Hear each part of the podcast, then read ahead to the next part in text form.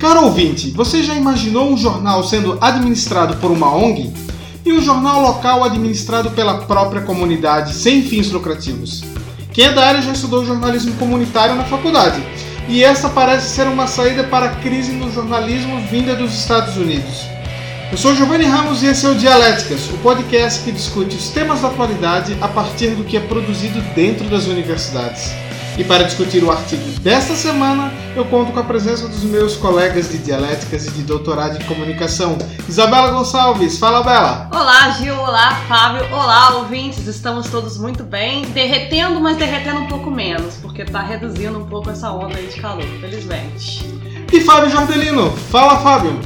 Tudo bem, ouvintes? Giovanni, Bela, realmente Bela, o tempo começou a ficar um pouco mais ameno nos últimos dias, mas ainda está muito quente aqui. Eu não esperava que aqui em Portugal fosse tão quente no verão, mais até do que o Brasil. E lembrando que nós estamos no auge do verão e no auge das férias. Né? No Brasil as instituições já voltaram mais ou menos, ainda meio presencial, meio online, mas aqui as universidades são todas fechadas e a gente não tem nem acesso à biblioteca principal, né? é só uma sala que está aberta. Mas vamos então para o artigo dessa semana. Intitula-se Escaping the News Desert Non-Profit News and Open System Journalism Organizations, de autoria dos pesquisadores Patrick Ferrucci e Kathleen Alaimo, da Universidade do Colorado, nos Estados Unidos. Vamos à tese.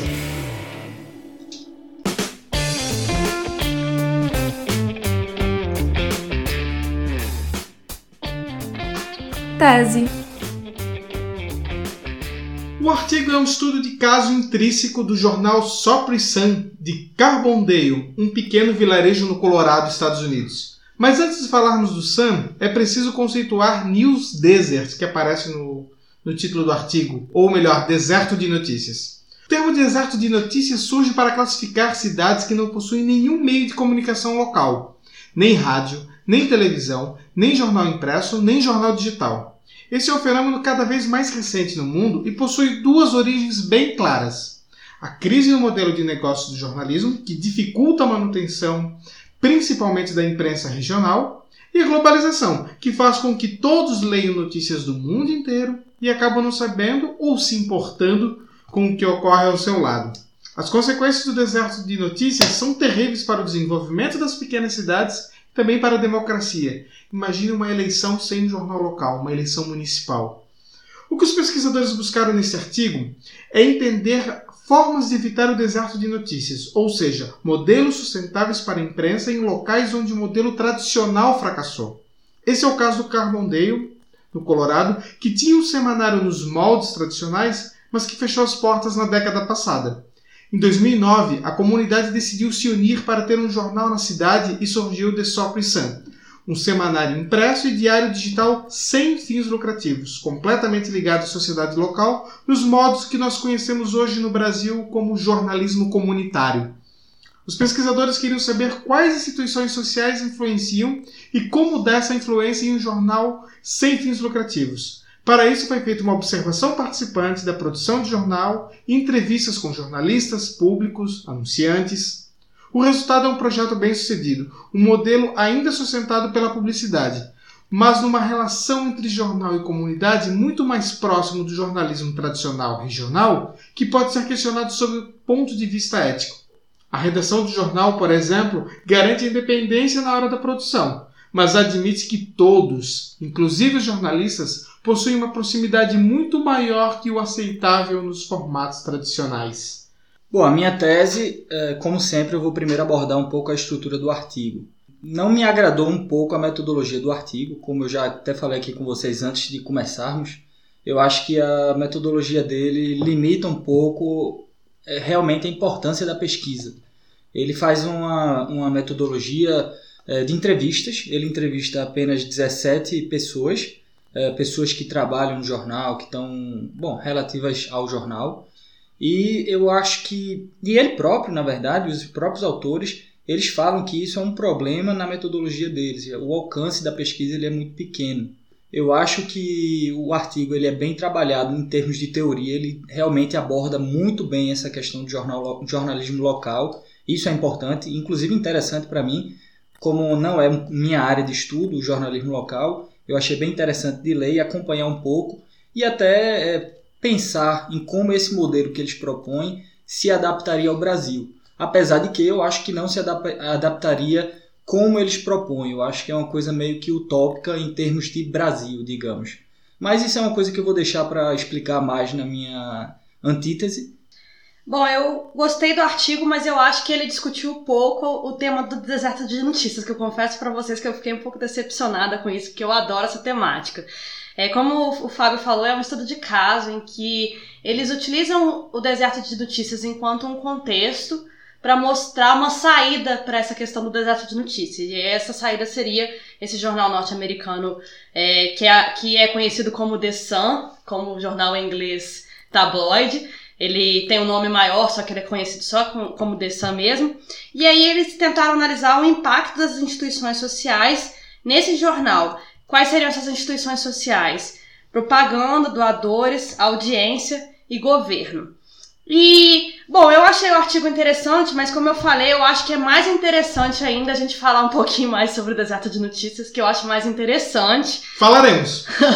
mas Falando um pouco mais sobre o deserto de notícias, o, o Gil, ele, conce, ele conceituou um pouco o termo, mas ele, um, o conceito ele vai até mais grave do que isso, porque não é só sobre jornalismo local, é um deserto total mesmo. É a comunidade, seja rural, isso foi um, um conceito da Albernati, seja rural ou urbana, com acesso limitado a informações confiáveis e completas. E aí, o que, que tá aí? A questão da difusão da internet. No caso brasileiro, que eu acho que é um caso que a gente tem que abordar um pouco mais, a internet hoje, o Brasil está no ranking do ranking do Global Connectivity Index, ele está na 44 posição do acesso à internet.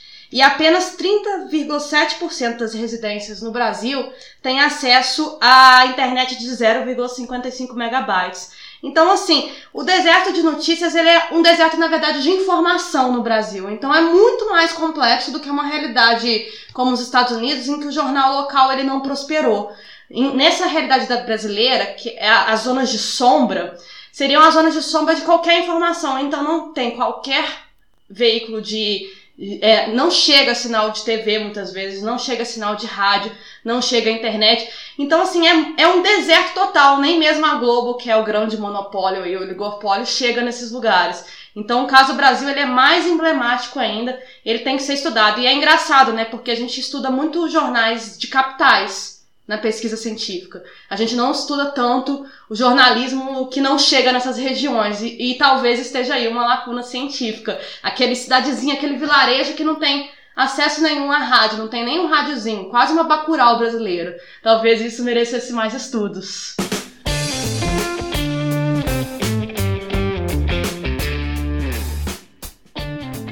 Antítese Bela, esse conceito de jornalismo comunitário é muito comum no Brasil, amplamente estudado nas, nas nossas universidades. Uma escola tão brasileira que é pouco citada, por exemplo, aqui em Portugal. Porém, ela sempre foi associada no Brasil a comunidades carentes, sempre teve um forte viés social e até muitas vezes ideológico de esquerda. É só ver quem normalmente está pesquisando esse assunto. Mas no case apresentado pelo artigo, trata-se de uma cidade pequena, porém com alto poder aquisitivo, próximo à riquíssima e famosa Aspen. Podemos falar que o jornalismo comunitário pode ir além daquele cenário que é tão comum no Brasil? Ah, eu espero que sim, né, Gil? Mas infelizmente, assim, no caso brasileiro, ele, ele é muito ligado mesmo a essa questão de jornalismo de bairro. Não que isso seja ruim, que é, também é muito importante. Tem até um, um, jornalista brasileiro que escreveu um livro que chama Jornalistas e Revolucionários nos Tempos da Imprensa Alternativa, que ele traça um histórico do jornalismo alternativo e do jornalismo também comunitário de bairros desde a década de 60. E de fato é isso, assim, é, a gente vê aí o jornalismo comunitário muito ligado a grupos que têm alguma demanda, né? Então essa demanda muitas vezes está relacionada a minorias mesmo, que estão querendo articular algum tipo de, de resistência e demandar alguma coisa da sociedade. Ou bairros, que também está relacionado com a demanda, porque às vezes nesses jornais de bairros tem alguma coisa, alguma matéria, por exemplo, sobre a rua que está emburacada. Hiperlocal, no caso. Exato. Então, assim, é, no caso brasileiro a gente tem isso, mas a gente vê no caso dos Estados Unidos que tem possibilidade de ampliação. Então a gente espera que amplie aí um pouquinho mais. Só um comentário rápido antes de passar para o Fábio. O livro, no caso, é do Bernardo Kucinski, que é uma das principais referências sobre jornalismo alternativo no Brasil. Fábio, tu concorda com isso? Você acha que dá para fazer jornalismo comunitário em comunidades ricas? Eu acho que dá e inclusive tem casos de. Agora, antes de eu falar sobre isso, eu quero só fazer um parênteses aí na sua pergunta, Gil. Você falou que muitas vezes o jornal local das comunidades eles têm um viés ideológico de esquerda. Não, não, não. O, o conceito de jornalismo comunitário estudado nas universidades está muito associado a ideias de esquerda. Lembrando que a gente está falando aqui de jornalismo comunitário e não de jornalismo hiperlocal. É bom pontuar e diferenciar. Continuo na minha, na minha ressalva. Eu acho que não é ideológico de esquerda, mas partidário de esquerda eles vão mais para o termo partidário, para o lado partidário de A contra B, brigas de partido político de fato, do que pautas que a esquerda defende, que a esquerda majoritária defende. E aí, sobre isso, tem vários exemplos que a gente pode citar para fazer esse, esse tipo de argumentação, como os jornais comunitários que, bom, sei lá, trazem algum tipo de, de pauta que não só não defende, mas que às vezes ofende minorias como a LGBT. Isso é mas muito nesse caso seria um hiperlocal, não seria necessariamente o comunitário. Comunitário, comunitário também. Comunitário também. Existem exemplos disso também. Então eu acho que ele vai mais para uma questão ideológica partidária de esquerda do que as pautas que a esquerda realmente defende. Mas vamos voltar aqui para a pergunta. Uh, o jornalismo comunitário em comunidades ricas existe e tem no Brasil alguns Bom, normalmente mais voltados a bairros, né? Como isso é a, questão do Brasil, o jornalismo hiperlocal, ele é, bom, ele é um pouco mais forte nesse ponto. Eu acho que os jornais de bairro em comunidades ricas, eles atuam muito fortemente em bairros é, até considerados é, de classe A, digamos. Uh, nas comunidades, é, um, um, jornal comunitário uh, de comunidades ricas, eu acho também, assim, ele existe, mas ele se limita pela questão de que o Brasil ele é muito misturado às comunidades. Ah, uma comunidade como Leblon, por exemplo, ela tem, ela é rodeada, sei lá, de comunidades, de favelas. Então, o, o, jornalismo, mesmo que seria uma comunidade rica ali, ele ficaria, ele abrangeria também alguma comunidade em termos geo, geolocais, uma comunidade mais pobre, digamos. Então, eu não sei, eu acho que nesse ponto no Brasil, o jornalismo hiperlocal de bairro, ele atende muito mais essa questão das comunidades ricas. E existe sim. Eu juro pra você que eu não conheço nenhum, Fábio, de, de comunidade rica, assim. Porque, por exemplo, no caso de Juiz de Fora, né, trazendo para você o, o exemplo da minha cidade. Os únicos jornais assim de bairro que, que me ocorrem são jornais de, de zonas mais periféricas mesmo, assim, comunitários que eu tô falando, ou da universidade também, mas aí é um acadêmico, entende? Não é exatamente surge ali de um projeto de extensão, é outro contexto. Não surge tão organicamente assim dentro de uma dentro de um bairro rico, por exemplo. Até no Rio mesmo, assim, é tem vários jornais locais, loca, jornais de bairro, né, que surgem, por exemplo, em favelas e surgem muitas vezes de projetos sociais. Aí isso é o verdadeiro comunitário, porque muitas vezes o pessoal confunde justamente o jornalismo comunitário com o hiperlocal. Se, um, se é de um bairro rico, grande, que consegue se sustentar financeiramente no modo tradicional, não é o jornalismo comunitário. Ele é apenas hiperlocal. Porque ele está também lucrando, né? O jornalismo comunitário, o objetivo dele é não lucrar com aquilo. Ele, ele tem é... uma função social. Exato. É, a, a, a, é justamente por isso que ele tem esse viés mais de esquerda, de certa forma, porque ele está tentando suprir uma demanda. Então, por exemplo, é um jornal que surge numa favela. Ele vai, ele vai tentar educar a própria população politicamente e vai tentar fazer com que determinadas demandas sejam ouvidas. Por exemplo, falta de saneamento básico, tenta tenta fazer com que aquela, aquele problema atinja algum tipo mínimo de, de exposição. Ele acaba cumprindo uma função social.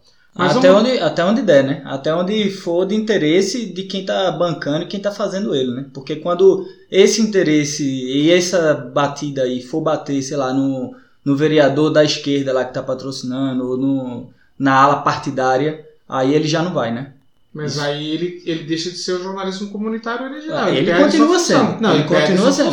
Então não existe jornalismo comunitário no Brasil, né? Porque a maioria ela chega na barreira da censura que acontece justamente pelo viés partidário. Então não existe jornal comunitário no Brasil. Eu acho lá, que essa falar que- afirmação é um tanto genérica, mas eu, É um tanto Vamos- genérica, vamos mas falar- é- tem fatores de verdade nela. eu vou falar uma questão aqui então sobre questão ética, mas mudando um pouco. Tem a questão da proximidade do jornalista com o público, com seus anunciantes, que é abo- abordada no artigo. É possível a gente estabelecer uma regra de até onde o jornalista pode ir nessa conversa? Ou a gente tem que analisar isso caso a caso, jornal a jornal? Hoje eu acho muito complicado isso. Isso aí me, me remeteu na hora à proposta lá do Temer, que o empregado vai ter que dialogar com o empregador a respeito de alguma, algum problema. Porra, que, que, perdoe pela palavra, ouvinte, mas que lógica é essa? Um jornalista está com essa proximidade toda com anunciantes. Isso vai tirar totalmente a autonomia do jornalista. Isso aí é, é aquela questão. Não é nem assim que o jornalista, sei lá, ser censurado seria a última coisa. Mas às vezes, só pelo fato dele estar fazendo uma matéria que vai criticar o amiguinho dele, aí ele já não faz. Que é o que o ouvinte aí está acostumado com a expressão passar pano. Ele vai passar pano. Isso acontece no jornal, no jornal do Brasil, a maioria dos jornais do Brasil, principalmente esses jornais menores, que não têm uma grande autonomia, é, isso é uma coisa normal, acontece muito. E lá nesse caso aí do é, The Sun, né, de, é, The Sopri Sun, eu acho isso meio que utópico. Eu não vou, não sou aqui, não estou aqui para julgar esse jornal e para dizer não, isso não acontece. Mas sinceramente, essa forçada de barra que eles dão aí que os jornalistas são o, o bastião da defesa da profissão ali, eu acho muito utópico. Eu acho que não funciona não. Bela, o que você acha? Concorda com a postura dos jornalistas? Eu, eu não acho legal também ficar conversando com, anu- com o anunciante, não. Eu, e nem com o governo, porque eles falaram lá que são quatro stakeholders que, que o The. Sopri Sun ele, ele conversa bastante, né? Que seria a propaga os propa- propagandas, ou seja, empresas diversas, os doadores, audiência e governo. Eu acho até legal você dialogar bastante com a audiência e com doadores. Desde, dependendo do, do doador. Porque, por exemplo, agora a gente tem uma cultura de crowdfunding no Brasil, de, de financiar reportagens, grandes reportagens, etc. E aí, o, o- é, partindo dessa lógica de, de crowdfunding, normalmente esses jornais eles dialogam bastante com os doadores para ver que tipo de pauta seria interessante apurar e tal. Existe um espaço para participação nesse sentido. Mas eu acho muito diferente doador de, de, de empresa, por exemplo, que está anunciando no, no jornal. São duas coisas completamente diferentes. Uma pessoa física que está sendo patrono lá do jornal e está doando lá 10 reais por mês para ajudar o jornal. É muito diferente de uma empresa lá, sei lá, Ricardo Eletro, que tá dando lá é, 200 reais por mês pra, pra aparecer nas, nas, nas páginas, sabe? E aí me desculpe, mas eles jogam meio que pra bunda do jornalista, né? Ele chega lá e diz, o jornalista que é o bastião disso. Peraí, como é que o jornalista pode ser o bastião disso? Como é que imagina, sei lá, Magazine Luiza tá fazendo lá o, o patrocínio do, do site dos caras, do jornal do cara, e aí tem esse escândalo que houve, e os caras têm que denunciar. E, e vão denunciar mesmo? Vai, vão passar pano, não vão? Como é que é? Isso vai cair pra costa do jornal, do jornalista? Isso aí eu acho que o jornal ele tem que proteger o jornalista. Eu acho que essa proximidade estraga tudo isso. É, eu só queria dizer, em primeiro lugar, que existe um velho ditado que quem paga a banda escolhe a música, né? Exato. E o segundo, que nem a Ricardo Eletro, nem a Magazine Luiza patrocinam esse podcast, então esses comentários foram independentes e, a- e são meramente ilustrativos.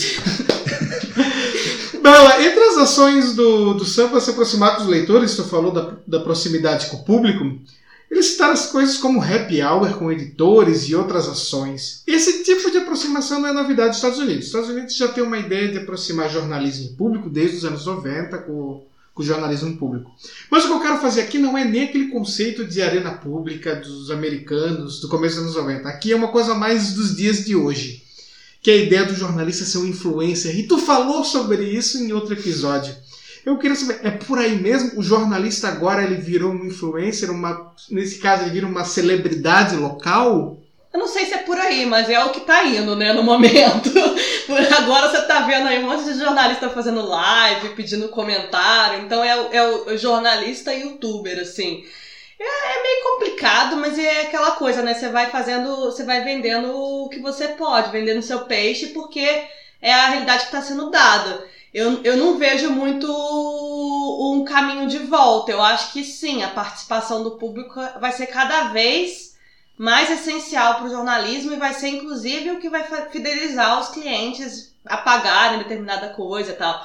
Só que o que o jornal pode fazer é escolher os caminhos dessa participação. Eu não sei se o happy hour é a melhor alternativa, mas dentro desse exemplo aí citado no, no artigo, uma coisa que eu achei bem interessante foi a participação semanal do jornal em uma rádio local em que a, a, a audiência podia enviar pergunta e, e, aí os jornalistas responderem. Isso eu achei interessante, porque resgata um pouco aquela cultura de rádio que você tinha, de as pessoas telefonarem e tal.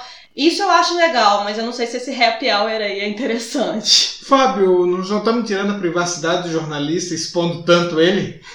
Olha, tem jornalista que até gosta disso, né? Que o jornalista hoje ele é um showman. Ele, você vê aí os jornalistas, é, bom, os mais famosos no Brasil, é, para não citar alguns, por exemplo, um Caio Coppola da vida. Virou o queridinho da direita, né? O menino propaganda do Bolsonaro. Um adendo, não chama ele de jornalista, comentarista, por favor. Pode ser, pode ser. Mas virou o queridinho, né? Virou um showman. E na esquerda também tem outros casos parecidos. Então vamos lá o jornalista ele virou o showman. Sobre essa questão do happy hour com o editor, olha, isso aí isso é uma bronca tão grande. Eu já cansei de ver, não só em Pernambuco, mas em São Paulo, uh, que eu também trabalhei, happy hours entre políticos e editores dos jornais, principalmente editores da ala de política, do, do setor de política. Será que isso é ético mesmo? Um cara que supõe-se fazer a fiscalização pública de um político que ele é um escritor da área política. Esse cara está fazendo happy hour com o cara que ele tem que fiscalizar. Isso é ético? Eu não sei, eu acho que não. Mas é a prática extremamente normal no Brasil. Quem nunca foi, quem aqui que é jornalista e nunca foi num happy hour com algum governador, prefeito, vereador? Até porque as melhores pautas, as melhores informações normalmente não saem de uma reunião convencional, e sim de um happy hour. Dos bastidores mesmo, né? Os próprios jornalistas aí que fazem a apuração de Brasília conseguem não na nem não na, nas conferências de imprensa assim, mas na, nos, nos corredores lá do Congresso que há, chega a conversa de É no cafezinho de, dela. Exatamente. Senadinho. Senadinho de cada, de cada prefeitura, de cada Câmara de Vereadores, cada Assembleia uhum. Legislativa o cafezinho na frente do legislativo, aí? onde tudo acontece, todas as fofocas ocorrem. Mas vamos falar então de deserto de notícias. E eu trago já os dados aqui que são os mais assustadores. 62% dos municípios brasileiros estão nessa situação. Não tem nenhum jornal local, nem site, nem rádio, nem nada. Isso dá 18% da população brasileira. 18% da população brasileira vai votar em novembro nas eleições municipais e não tem um, uma fonte de informação credível para saber sobre como é que é o cenário político. Em Carbondale, outro cenário, outro mundo, Estados Unidos, a cidade se uniu para ter um jornal. Isso é algo que eu também vi na minha dissertação de mestrado na Galícia, na Galícia, na Espanha, porque não havia jornal no idioma, eles se uniram e fizeram também uma sociedade e saiu um jornal. Mas a gente já viu também em comunidades carentes, essa questão da união da sociedade, mas é possível pensar uma cidade do Brasil inteira se unindo em prol do jornal? Pensa uma cidade pequena que vocês conhecem, que ficou, que está nessa situação. Fechou o único jornal que tinha, a única rádio que tinha. A, a, a sociedade tem cultura democrática para dizer, não, nós precisamos de um jornal, nós vamos colocar alguma instituição para ter um jornal? Ou nós estamos simplesmente no Brasil à mercê de interesses políticos e acabou? Eu acho que é exatamente o que acontece no interior, nas cidades aí do interior. Eu realmente não conheço todo o interior do Brasil, mas eu conheço o interior do meu estado e eu sei como é que funciona. Normalmente é um político local que tem um, tem um poder aquisitivo muito grande e compra determinada concessão pública e coloca lá um, um rádio ou sei lá um jornal local ou até um, abre um blog e patrocina o blog local e o blog local é o que faz a esfera pública se movimentar. Acontece determinado, sei lá, um homicídio, sai no blog local. Aí acontece, o prefeito fez alguma coisa. É quase que uma assessoria de imprensa. Coisa que não tem aqui em Portugal, por exemplo, porque aqui em Portugal tem uma diferença muito grande entre o assessor de imprensa e o jornalista. Mas como no Brasil não tem, esses jornais locais, principalmente das cidadezinhas assim, de interior mesmo, 10 mil habitantes, 20 mil habitantes, isso aí é, é o blog, o blogueiro local, ele é o jornalista e ele que coloca as coisas. E quem patrocina, normalmente, são as elites de poder que estão naquela região. Eu acho que a sociedade pode se unir para criar um jornal, tô falando assim de cidadezinhas e tal, se elas perceberem o valor do jornalismo. Mas a gente está vendo que nem as grandes cidades estão percebendo o valor do jornalismo, quiçá as cidadezinhas. Então eu acho que o que a gente tem que começar é o ideal dos mundos seria mudar a base da educação mesmo, implementar um projeto de literacia midiática em que se converse, por exemplo, sobre o poder da produção de conteúdo, que você influencia quando você é produtor de conteúdo, como que uma, uma informação, você vê se uma informação é confiável ou não. Tudo isso dentro de um projeto, assim, de uma cadeira, pode ser, sei lá, na disciplina de língua portuguesa mesmo, em linguagem, sabe? Dentro daquela ideia do Enem dividido por áreas do conhecimento, podia ter uma coisa em linguagem, sabe? Em até projetos de produção de conteúdo mesmo. Porque se a pessoa começa a produzir conteúdo na escola, no geral, no geral ela gosta de produzir conteúdo depois e vai sentir falta daquele conteúdo. E eu falo por mim mesmo, na minha escola eu tive projeto de eu tinha um jornal exemplar que eu estudava na ESEM, e aí a gente produzia toda, todo dia praticamente jornal, tinha reunião de pauta, depois fizemos um jornal comunitário com, com a Gardenia Azul, que era a comunidade que ficava em frente à, à escola. Então, assim, eu fiquei viciada em produção de conteúdo, e hoje em dia eu vejo a, a importância de projetos de de comunicação comunitária e a importância do jornalismo. E eu aposto para vocês que todo mundo que estudou comigo na minha escola também vê essa, essa importância, por mais que tenham seguido as outras áreas também. Então eu acho que perpassa por aí. É modificar o currículo escolar para valorizar o jornalismo. Mas eu acho que isso é muito tópico. Só para fechar aqui então, nós temos um problema, na verdade, de cultura mesmo. Exato. E é um problema de saber o que, que é arena pública, o que, que é o espaço de debate de uma comunidade. Porque o jornalismo deveria cumprir essa função. Se o jornalismo está a serviço de algum lado, tu já quebrou é esse papel. É como dizem, né, Gil? O jornalismo é publicar aquilo que alguém não quer que seja publicado. Todo o resto é publicidade. É a famosa frase dita por William Randolph Hearst.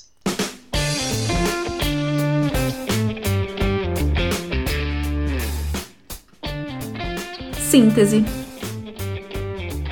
Por minha síntese, é aquilo que eu já estava falando um pouco agora no final da, da antítese, que nós precisamos, no caso do Brasil, rever primeiro alguns conceitos de espaço público para a gente começar a pensar em formas desse tipo de jornalismo que é muito forte nos Estados Unidos. Os Estados Unidos há muito mais casos, de fato, eu acho que a crítica do Fábio vale ter pegado só esse caso. Eu já estudei outros casos de jornalismo muito semelhantes nos Estados Unidos. Mas isso está dentro da cultura deles de fazer ser sempre, existe sempre um espaço, uma arena para debate público. Então é mais fácil a comunidade lá se juntar e fazer jornal. Isso está meio que intrínseco da cultura deles. A gente precisa disso para começar a conversa. A gente precisa pensar que o jornal não pode ser um instrumento de um lado, que precisa ter um, um espaço de debate, principalmente nas cidades pequenas, porque as grandes acabam tendo. Tu pode fazer uma crítica a um jornal grande, para um viés, para alguma coisa, mas eles acabam cumprindo, porque até porque normalmente tem mais de um. E acaba existindo esse debate. Nas cidades pequenas falta muito isso, isso prejudica muito a democracia. E a partir daí, sim, a gente começar a pensar também numa questão de regulamentação da comunicação. Portugal tem uma regulamentação, tem uma lei de incentivo à imprensa regional, mas só para quem está regulamentado a criar políticas públicas de regulamentação para que entidades de imprensa possam funcionar. E aí, nesse caso, a imprensa sem fins lucrativos é sim um bom caminho para uma cidade pequena. Bom, o jornal, o jornalismo, ele não pode ser instrumento de um lado, mas a questão é que no caso brasileiro, toda a história da imprensa fez com que ele fosse sim instrumento, instrumento de um lado, né? Você pegar o primeiro jornal brasileiro aí, foi o jornal o quê? Que foi criado pela coroa portuguesa. Começa por aí a história do jornalismo brasileiro. Depois disso, todo o jornalismo brasileiro foi pautado em propaganda é, e etc. Então, assim, atualmente ele está assim e está vivendo até uma crise porque as pessoas estão anunciando cada vez mais no jornal, estão preferindo pagar anúncios no Google, por exemplo, e direcionar os anúncios para o público deles. E aí o jornalismo está enfrentando uma crise, no caso brasileiro, porque não está conseguindo se financiar. E aí estão surgindo aí é, iniciativas que a gente fala que são muito bonitas no papel e etc, assim, de crowdfunding, mas não, não é, o jornalismo não está se reinventando porque ele quer e porque e para fazer bonito, está se reinventando porque ele tem que se reinventar mesmo e tem que dar, fazer um jeito de se sustentar. E a forma como ele está conseguindo se sustentar hoje é apelando para o público. É pensar, é fazer com que o público tenha consciência de que pagar por informação vale a pena. Quero fazer um adendo aqui ao a síntese da, da Bela. é muito importante quando a gente fala sobre modelos de negócio do jornalismo. Não é esse conceito nojento de empreendedorismo como uma coisa bacana. A gente está discutindo isso no jornalismo por necessidade. Então a gente espera, né, Gil, que essa reinvenção do jornalismo aí que tem que ser feita, não porque a gente quer, mas porque é necessário para o jornalismo sobreviver, ela acabe fazendo com que o jornalismo perpasse por um fazer jornalístico mais ético e que favoreça a democracia. Eu quero trazer uma reflexão aqui na minha síntese é, para o ouvinte que está escutando aí. Pensa o seguinte forma: imagina que não existisse jornal no Brasil. Imagine o quanto os políticos iam pintar e bordar. Imagine que uma operação da Polícia Federal que houvesse na sua cidade não fosse noticiada. Como é que tu ia ficar sabendo? Tu ia estar acordado de 6 da manhã para ver os carros da Polícia Federal chegar na prefeitura? Não. O jornal ele é extremamente importante. Agora pense aí metade do Brasil quase não tem um jornal na própria cidade. Então imagina qual o problema que isso pode trazer e que isso traz hoje para a democracia do nosso país. Então é por isso que a gente está trazendo esse episódio. É por isso que a gente trouxe toda essa reflexão.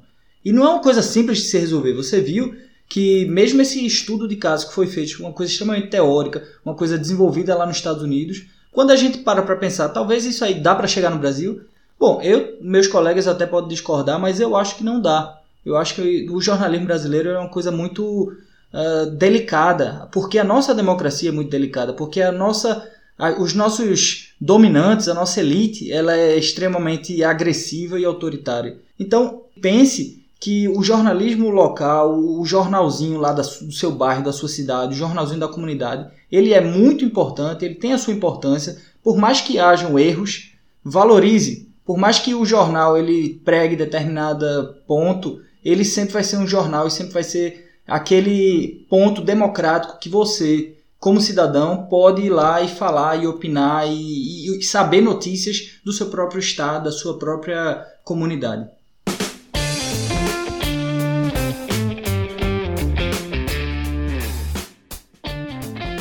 Autor da semana. Olá, meu nome é Luiz Fernando Assunção, eu sou doutor em Ciências da Comunicação pela Unicinos é, do Brasil e atualmente realizo doutoramento em Mídia Artes pela Universidade da Beira Interior, UB, em Covilhã. Eu tenho dois materiais para indicar é, para os ouvintes. Um deles é o livro Modelos de Negócio e Comunicação Social, dos, organizado pelos professores Gustavo Cardoso, Carlos Magno, Tânia de Moraes Soares e Miguel Crespo. E esse livro é interessante porque é, ele aponta também alguns, alguns cenários possíveis né, desses novos modelos. É, é, tem o capítulo 10 que fala um pouquinho dos modelos de monetização do valor econômico da informação. Eles apontam cenários para os novos modelos de negócios na comunicação social. E eles fazem uma relação também do jornalismo com a questão do valor econômico e social dentro da comunicação social. Um outro trabalho que eu sugiro é uma dissertação de mestrado da Marina Parreiro Barros Bitar, da Universidade Federal do Tocantins. É, o título é O Jornalismo Sem Fins Lucrativos no Contexto Pós-Industrial. E ela faz uma análise bem interessante do. É, faz uma análise de caso da Ponte Jornalismo, que é um exemplo né, de, desse tipo de jornalismo realizado no Brasil. Então eu sugiro muito essa leitura porque é um trabalho de fôlego e interessante para quem está eh, é, estudando esses assuntos. Espero ter ajudado. Um abraço a todos e bom programa. Obrigado, Luiz Fernando, pela participação. Nosso podcast vai chegando ao fim. Fábio Jordelino, obrigado pela participação. Obrigado, Giovanni, por, por ter escolhido esse artigo, foi muito interessante. Obrigado, Bela, pelo debate. E ouvinte que está escutando agora, pensa no que a gente conversou hoje, pensa no, em todo o programa, no que a gente falou e pensa como o jornalismo é importante para a sua vida. E agora, trilha dramática, porque temos a Bela, a nossa host dos temas polêmicos, dos temas densos. Bela, qual é o assunto da próxima semana? Bom, para cumprir a tradição, um tema leve também vai ser colonização, e o nome do artigo é Lusofonias Memórias Cruzadas sobre o Colonialismo Português, da professora Rosa Cabecinhas da Universidade do Minho. Espero que vocês gostem de discutir o tema, espero que os ouvintes gostem de escutar também, e até a próxima semana. O Dialéticas Podcast é uma produção independente produzida por brasileiros doutorandos em comunicação na Universidade da Beira Interior, Portugal. Roteiro, gravação, edição, distribuição e gestão das redes sociais são divididos entre os integrantes do projeto. Você pode deixar a sua opinião nas nossas redes sociais, Dialéticas no Instagram e no Twitter, ou também por e-mail, podcast.dialéticas.com. E no site dialéticas.com você encontra todos os episódios, os artigos que foram debatidos e também o artigo da próxima semana, esse artigo que a Isabela Gonçalves acabou de trazer. Gostou do nosso programa? Então curte a gente, siga a gente no seu tocador de podcast favorito. Até a próxima semana.